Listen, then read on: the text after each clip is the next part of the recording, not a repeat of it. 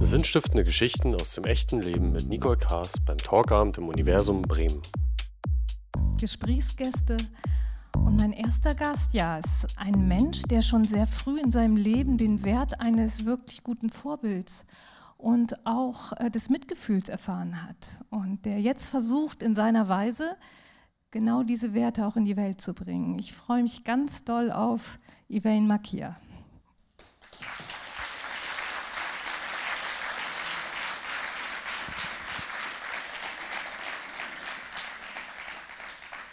Hallo Yvain, schön, dass du da bist. Du bist aus Lüneburg angereist, ne? Das ist noch überschaubar, oder? Ja, genau. Ich komme aus dem Niedersachsen und äh, ich freue mich, hier in Bremen sein zu dürfen und danke für die Einladung. Ja, was ist denn deine größte Leidenschaft? Ich habe viele Leidenschaften. Ähm, eine davon ist die Musik und äh, die Philosophie. Die kam später. Ich bin jetzt 30. Ich glaube, jetzt ist die Zeit äh, gekommen, dass ich jetzt wie auch verstärkt ernsthaft für Philosophie äh, ja, interessieren darf. So mit 30, ich glaube, da geht so richtig los. Ja, dann können wir ja gespannt sein. Also, als du ein Jahr alt warst, da äh, hatte dein Leben ja schon eine ziemlich große Wendung genommen. Du bist ja nicht in Lüneburg geboren. Magst du davon erzählen? Ja, ähm, genau. Ich bin ja 88 geboren. Um, am 31.05.88 ist gleichzeitig äh, traurigerweise auch der Todestag meiner Mutter, weil sie ist bei der Geburt gestorben.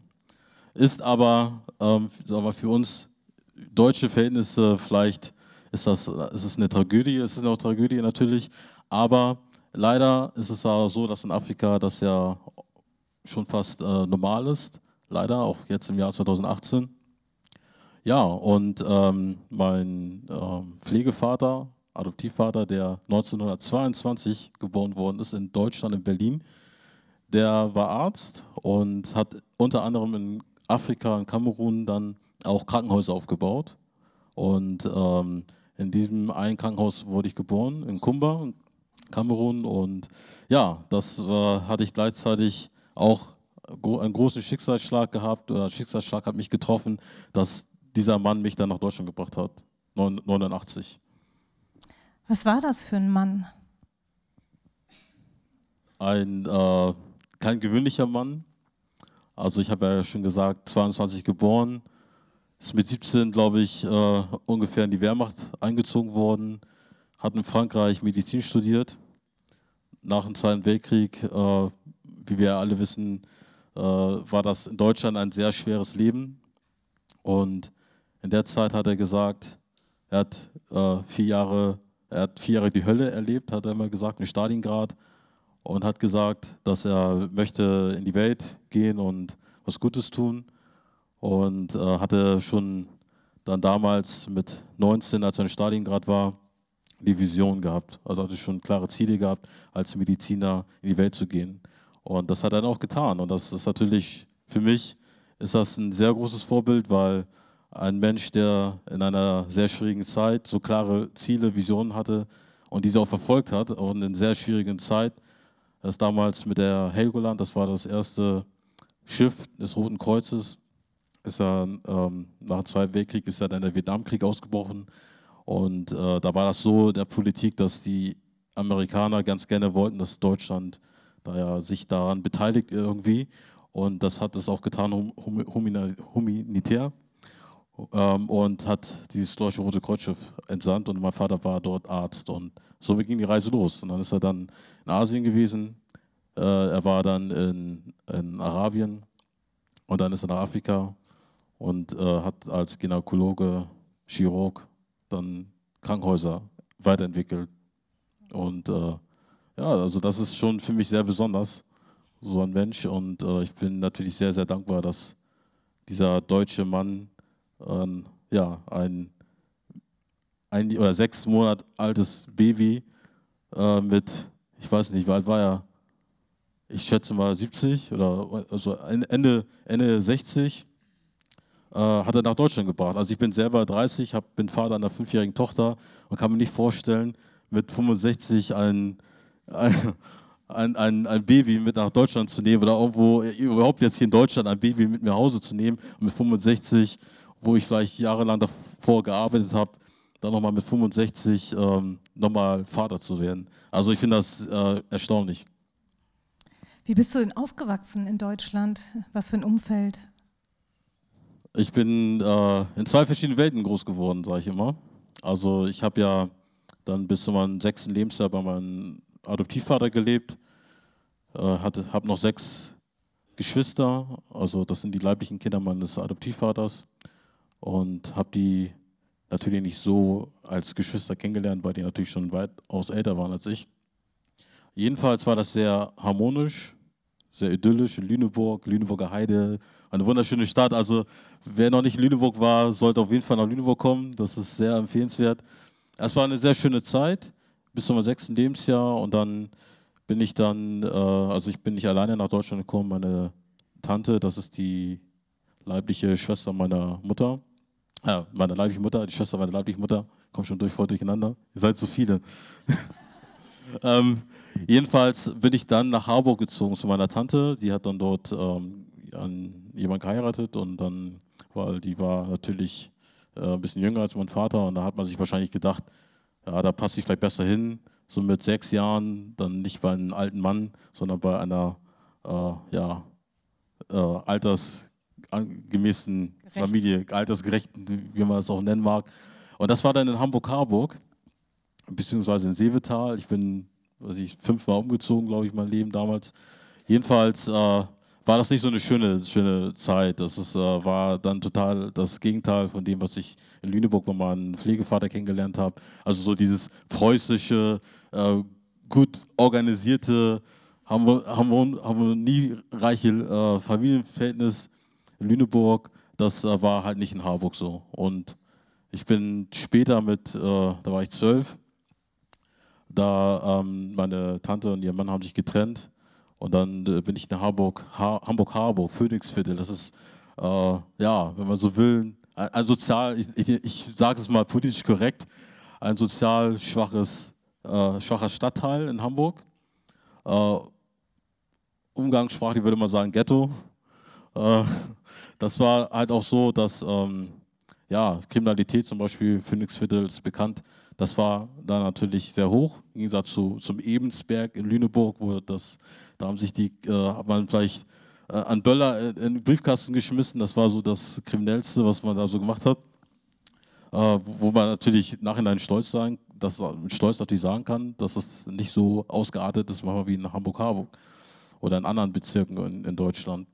Leider. Und ähm, ja, das ist so, so bin ich groß geworden. Ich bin idyllisch groß, in einer harmonievollen, idyllischen Umgebung groß geworden, in Lüneburg und in Hamburg-Harburg war das so das reinste Ghetto-Leben. Nein, also es war anders, es war nicht so harmonievoll, vor, vor allen Dingen nicht in der Familie leider.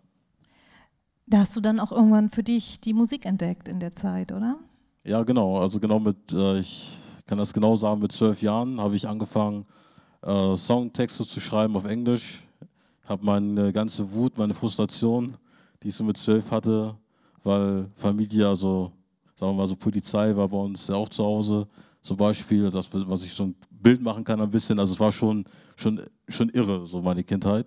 Ähm, und dann habe ich dann Gott sei Dank die Musik entdeckt, weil hätte ich das nicht entdeckt, dann, dann denke ich mal, wie viele andere junge Leute, ähm, dann wäre ich vielleicht einen anderen Weg gegangen. Und ähm, anderen Weg heißt Drogen, Kriminalität, wie auch immer, keine Ahnung. Es gibt viele schlaue, intelligente Kinder, die äh, leider Pech haben, äh, nicht ein, kein schönes Umfeld um sich haben und dann natürlich einen anderen Weg gehen. Und bei mir war das halt Gott sei Dank anders. Ich habe die Musik entdeckt, habe meine Frustration, ich war ein sehr zorniges Kind, mental habe ich äh, das hat alles äh, meine Songs, meine Songs äh, geschrieben, erstmal auf Englisch, natürlich Vorbilder Eminem, Dr. Dre, Tupac, ich weiß nicht, ob Sie diese ganzen tollen Interpreten kennen. Jedenfalls, das war so meine, meine Welt und ähm, ja, das war auch gleichzeitig natürlich Glück. Glück. Also ich sage, das ist Glück. Genauso wie, wie es Glück war, dass mein Vater mich aus äh, Kamerun nach Deutschland gebracht hat. Dass ich sehe das so, wie als würde man ein Sechs im Lotto gewinnen.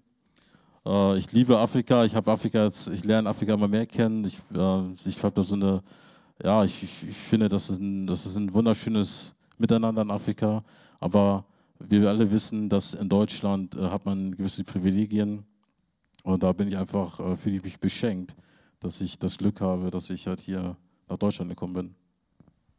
Du hast dann ja auch eine Ausbildung zum Sozialarbeiter gemacht oder ein Studium, das weiß ich jetzt gar nicht, und bist dann in diesen Bereich reingegangen. War das so ein bisschen auch der Grund, da das Gefühl zu haben, du möchtest da was zurückfließen lassen oder möchtest dich da engagieren? Oder was war so der Impuls? Ja, der Impuls war ein ganz anderer. Also äh, ich war ja vorher bei der Bundeswehr, habe dann meinen Wehrdienst geleistet, abgeleistet, war die letzte AGA, wie man so schön sagt. Danach wurde die Wehrdienstzeit abgeschafft. Und ähm, mein Vater ist 2010 gestorben. Und das war für mich, also er war, also ich bin dann mit 15 dann abgehauen von meiner Tante. Also ich bin wirklich abgehauen. Es ging dann auf das Gericht und alles. Und ähm, beim Jugendamt war ich ja schon bekannt. Das heißt, der Jugendrichter hat dann gesagt, klar, ich kann nach Lüneburg mit 15, das ist mein Pflegevater. Und äh, bin dann auch nach Lüneburg gekommen, Gott sei Dank, habe Hauptschule, Realschule, Gymnasium, dann alles unter preußische Erziehung äh, dann nachgeholt. Was ist eigentlich preußische Erziehung für dich? Preußische Erziehung, das ist das größte Geschenk, was wir Deutschen hier haben, würde ich sagen. Okay, ähm, für jemanden, der vielleicht nicht preußisch erzogen ist, äh, was sind so die Merkmale? Also erstmal, die erste Merkmale ist erstmal, dass man so sich auf was verlassen kann. Ne? Also ich kann mich verlassen, ich kann morgens zur Schule gehen, äh, ich kann mich darauf verlassen, das, was ich in meinen Schulbüchern vorfinde, das ist, äh, bringt mich auf jeden Fall weiter, wenn ich natürlich auch fleißig bin. Ähm, ja, ich kann es natürlich mit den ganzen deutschen Tugenden anfangen, fleißig, Pünktlichkeit und so weiter.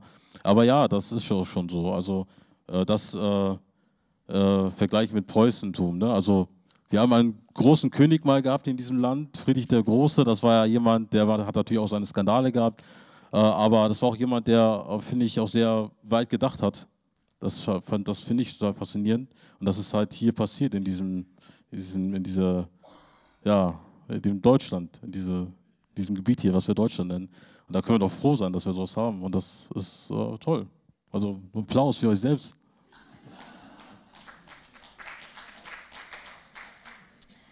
Du bist dann ja auch äh, durch deine Arbeit mit Menschen in Kontakt gekommen, die gar nicht mehr sozusagen für sich an diese Tugenden so richtig anknüpfen konnten. Ne?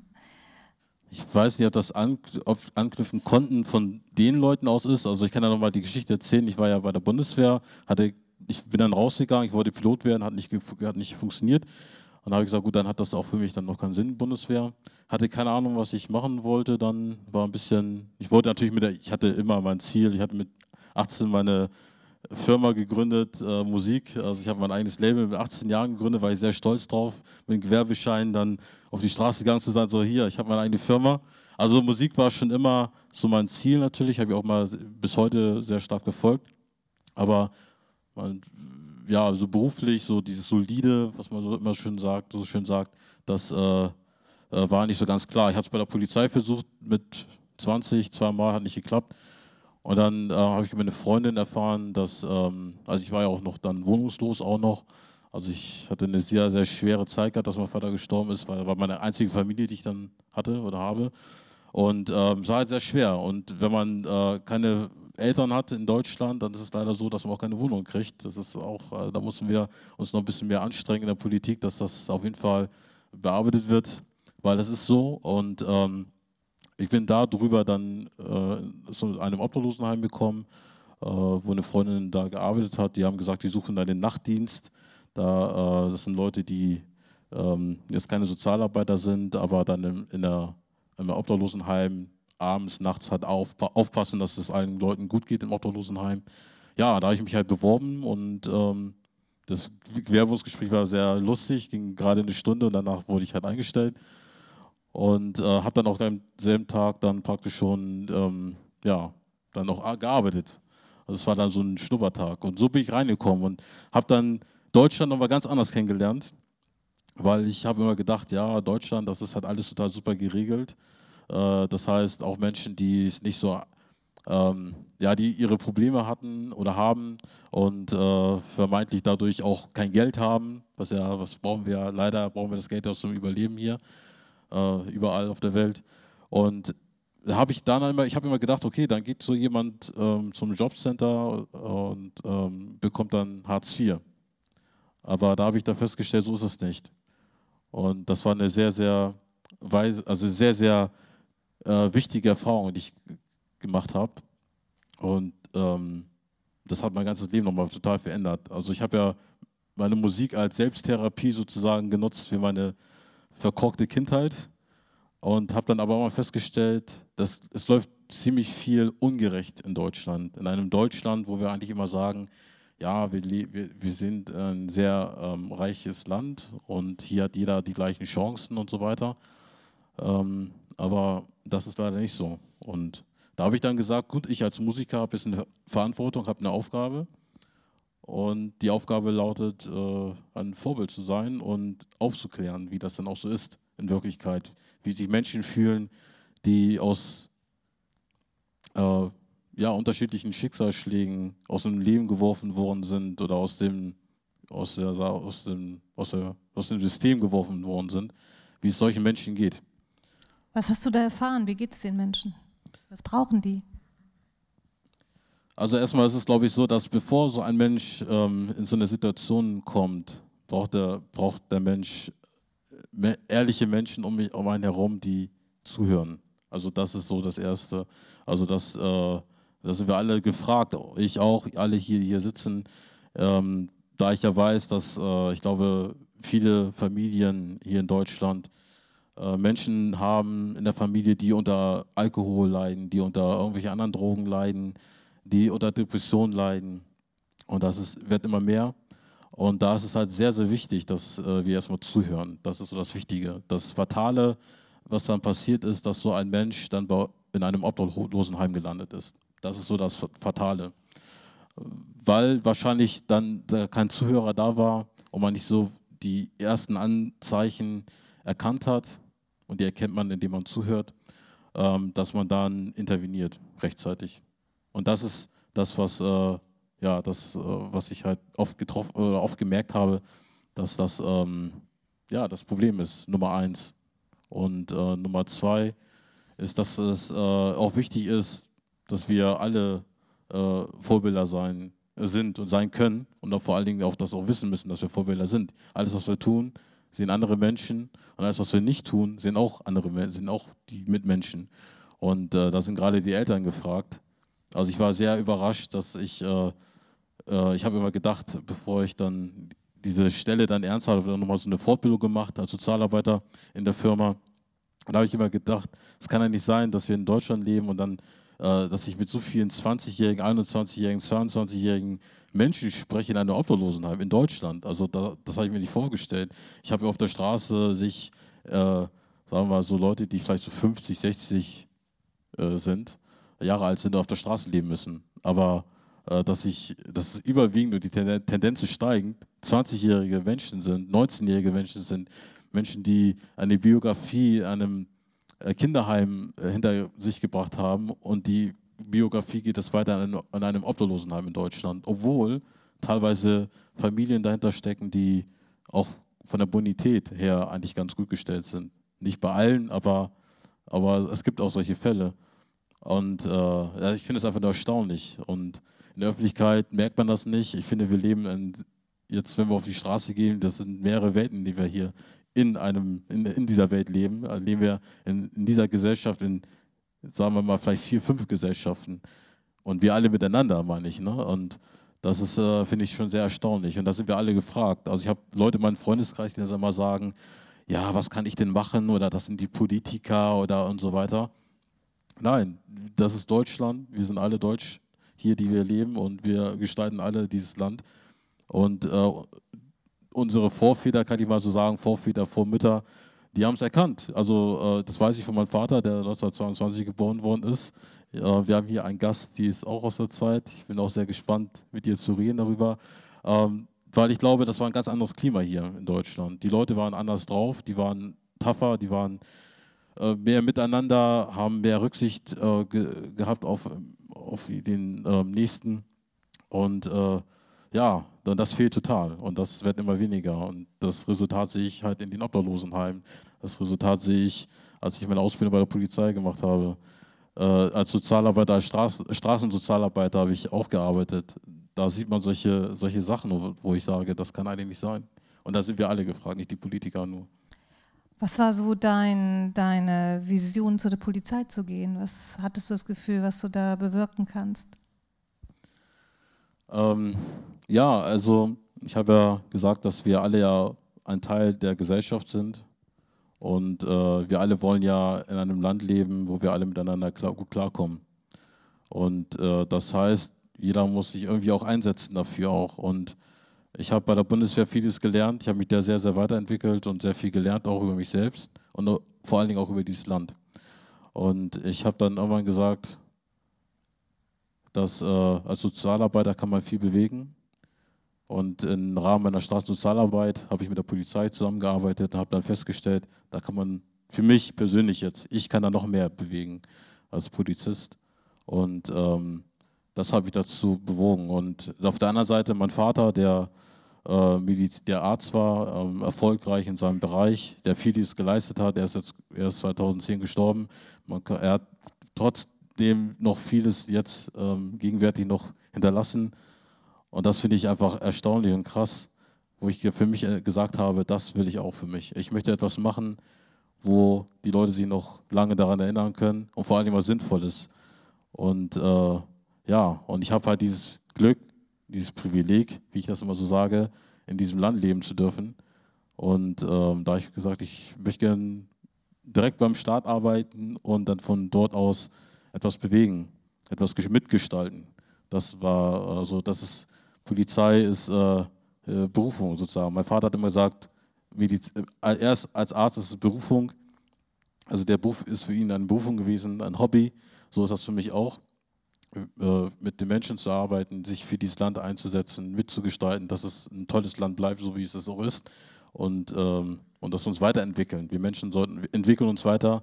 Nur habe ich den, das Gefühl seit ein paar Jahren, dass wir uns eher wieder zurückentwickeln. Und das war, das sind alles Gründe gewesen, warum ich gesagt habe, ja, ich möchte zur Polizei, ich möchte mitgestalten und äh, vor allen Dingen auch dann auch dieses Vorbild sein für andere Menschen, die aus, zum Beispiel aus Hamburg-Harburg kommen oder aus, überhaupt aus Hamburg kommen, die, mit denen ich Kontakt habe, die sich sowas nie vorstellen können, weil sie ja, marginalisiert sind, weil sie äh, in einer Ecke sich befinden und das Gefühl haben, weil sie das nicht kennen, weil sie keine Beispiele sehen, dass man aus dieser vermeintlichen Ecke äh, auch rauskommen kann, dass man von der Hauptschule das Abitur schaffen kann. Und nicht, weil ich auf der Hauptschule bin, bin ich auf der Hauptschule und schaffe das äh, nicht weiter. Das ist ja Quatsch. Nicht in Deutschland auf jeden Fall. Das ist natürlich ein Privileg. Und da brauchen wir Leute, die es halt machen. Und da habe ich gesagt, okay, gut, dann will ich halt einer von diesen Leuten sein. Du bist dann ja bei der Polizei angefangen und äh, bist dann ja aus deiner Ausbildung zurückgetreten. Warum? Es hat persönliche Gründe gehabt, warum ich ähm, jetzt erstmal pausiert habe. Ähm, nach wie vor will ich natürlich weitermachen. Äh, ja, ich war, ich, ich habe ja drei Jahre gearbeitet als Sozialarbeiter, war schon im Beruf und äh, habe da mein, mein System gehabt und bin dann in die Ausbildung und habe da festgestellt, dass das eine ganz andere Welt ist, als das, was ich im Operativen, sagen wir mal, so kennengelernt habe als Straßensozialarbeiter, wo ich ja mit Polizei schon gearbeitet habe. Und da äh, ich selber Vater bin, selber schon, ich bin zur Polizei gegangen, ich habe Vision und habe da festgestellt, dass, äh, dass der Trend ein bisschen anders ist. Der Wind ist anders. Und dann war ich erstmal ein bisschen geschockt und habe dann gesagt, äh, nee, ich glaube, ich mache erstmal Musik weiter. Und ähm, habe aber jetzt festgestellt, dass nein, Polizei, ich, äh, das, ist schon, das ist schon das Richtige und ich äh, werde das weitermachen und werde da meine Ausbildung beenden und dann in den Startdienst gehen. Aber wie es halt immer so ist, man, ich habe nicht das Glück, dass ich Leute habe um mich herum, mit denen man sich austauschen kann. Alles, was hier, jede Entscheidung, die ich äh, fälle, die ich setze, jeden Weg, den ich gehe, den, die, da habe ich nur mich selbst, mit, mit denen ich mich beraten kann. Und das hat natürlich damals gefehlt und wo ich dann die Fehler gemacht habe, wo ich gesagt habe, gut, nee, okay, das äh, ist vielleicht doch nicht das Richtige, ich mache lieber mit der Musik weiter. Du bist aber auch konkret äh, rassistischen Äußerungen ausgesetzt gewesen. Das bleibt eigentlich aus als Schwarzer, ne? Ist das so? Das ist leider so, ja. Das ist leider so. Das ist auch so eine Sache, woran ich auch arbeiten möchte, dass, dass, ähm, Also ich finde auch, das kann nicht sein 2018, dass wir immer noch über Rassismus und über äh, Menschen sprechen müssen, die äh, vermeintlich anders aussehen. Also das finde ich äh, erschreckend und wenn, ich, wenn man jetzt, wir alle wissen ja, was man so in den Nachrichten so liest und so weiter, dass das wieder Thema wird. Also habe ich mir mit sechs Jahren oder, sagen wir, okay, sechs habe ich noch nicht so gedacht, aber ehrlich gesagt so mit 14, 14, wo ich mit meinen äh, deutschen Kumpels, mit meinen türkischen Kumpels, mit meinen afrikanischen Kumpels durch Lüneburg gezogen bin, mit dem Fahrrad und so weiter. Da habe ich mir niemals vorgestellt, dass ich mich äh, wie ein paar Jahre später mich über solche Sachen mich unterhalten muss. Und das äh, ist schon sehr, sehr erstaunlich. Und, aber da gilt natürlich auch nicht, nicht äh, Kopf in den Sand setzen, äh, stecken, sondern einfach weitermachen. Und äh, das, ja, das äh, habe ich auch bei der Polizei natürlich gemerkt. Das habe ich auch als Sozialarbeiter gemerkt. Ähm, dass, äh, ich habe es gemerkt, wenn ich mir ein Bahnticket hole und man mich erstmal so komisch an, so genervt anschaut, oder nicht schon wieder so ein Typ, der kein Deutsch kann oder so. Und dann spricht man dann Hochdeutsch perfekt und dann ist äh, dann auf einmal ein, ein, Lachen im Gesicht. Aber dann merkt man, also das ist natürlich gut, man kann sich darüber unterhalten, ob das latenter Rassismus ist, keine Ahnung. Aber wir alle machen Fehler. Aber ähm, ich finde das trotzdem schon, ja, ich, ich bin da nicht so ganz klar. Einerseits sage ich, nein, wir Deutschen, nein, wir sind keine Rassisten, weil ich finde, also auf der Welt passiert sehr, sehr viel komische Sachen. Also ich, äh, ich bin sehr gut vernetzt als Musiker mit der Welt. Und da kann ich nur sagen, wir Deutschen, wir sind keine Rassisten. Das sage ich jetzt so. Und, und ich hoffe, ich täusche mich nicht. Ähm, aber auf der anderen Seite merkt man so eine Tendenz irgendwie in den Medien und so. Aber ich glaube trotzdem im Kern, nein, wir sind, das passt nicht zu dem deutschen Geist. Also ich, äh, ich kenne den deutschen Geist, ich, ich kenne Goethe, ich kenne Schiller, äh, ich kenne Hegel, äh, ich weiß, äh, was der deutsche Geist bedeutet. Ich weiß, äh, was das hier alles so zusammenhält. Und wenn man sich damit auseinandersetzt, dann können wir eigentlich nur zu dem Entschluss, zu dem Ergebnis kommen, dass wir sind kein rassistisches Land. Wir haben auch keinen Platz für Rassismus in unserer Kultur, weil die Kultur nicht so ausgelegt ist nach dem deutschen Geist. Aber das ist eine Sache, da müssen wir uns alle mit beschäftigen. Zumindest gehst du ganz vorne an die Front und redest mit den Leuten. Wenn du jetzt wieder in deinen Polizeidienst eintrittst, wirst du demnächst? Ist das jetzt sicher, dass du deine Ausbildung fortsetzt? Ja, ja, wir arbeiten dran. Das finde also, ich. Also arbeiten heißt, wieder, ich muss einen Wiedereinstellungsantrag schreiben oder ist das abgegeben und ja, geht zu seinen, seinen Gang. Wir haben ja noch ein Video von dir mitgebracht, was in, im Kontext von ja, deiner, deinen Leidenschaften einerseits in der Gesellschaft was zu bewegen und andererseits Musik zu machen entstanden ist. Ich mache es mal einfach an, oder? Okay. Es gibt jetzt Hip-Hop, also gut zu hören. Und vielleicht, ja, das Video ist entstanden mit den Leuten, mit denen du zusammengearbeitet hast in dem Obdachlosenheim, ja? Ja, genau, wenn ich dazu noch was sagen darf, genau, das war eine sehr, sehr interessante Erfahrung, denn ich habe ja Musik anfangs immer für mich selbst gemacht, mich selbst, mal, meine, meine Erfahrungen, meine Gedanken zu teilen mit den anderen Menschen, die meine Musik hören wollen. Und da habe ich irgendwann festgestellt, nein, als Musiker habe ich eine Verantwortung, eine Vorbildfunktion und habe dann gesagt, ich äh, möchte jetzt ab jetzt Musik machen, wo ich anderen Menschen positive Gedankenschüsse gebe. Das ist so mein, meine Idee gewesen. Und dann habe ich gesagt, ich mache ein Thema, weil ich äh, in meinem Freundeskreis festgestellt habe, dass viele gar keine Ahnung haben von Obdachlosigkeit. Also die konnten, die, ich habe so mich mit auseinandergesetzt oder mit, mit Menschen unterhalten, von, mit Freunden, Kollegen, die mir dann so äh, schon äh, Rückmeldung gegeben haben, dass sie eigentlich gar keine Ahnung haben von Obdachlosigkeit. Und das äh, habe ich gesagt, das müssen wir ändern. Ähm, jeder von uns kann obdachlos werden, das geht ganz schnell. Ich habe äh, Zollbeamte kennengelernt, ich habe Juristen kennengelernt, die obdachlos geworden sind. Das geht sehr, sehr schnell. Und es würde nicht so schnell gehen, wenn wir miteinander agieren. Deswegen habe ich mir gesagt, ich mache einen Song darüber und ich mache ein Musikvideo im Obdachlosenheim, wo ich gearbeitet habe. Mit, mit den Leuten mit, mit meinen Klienten, genau. Super, wir gucken rein.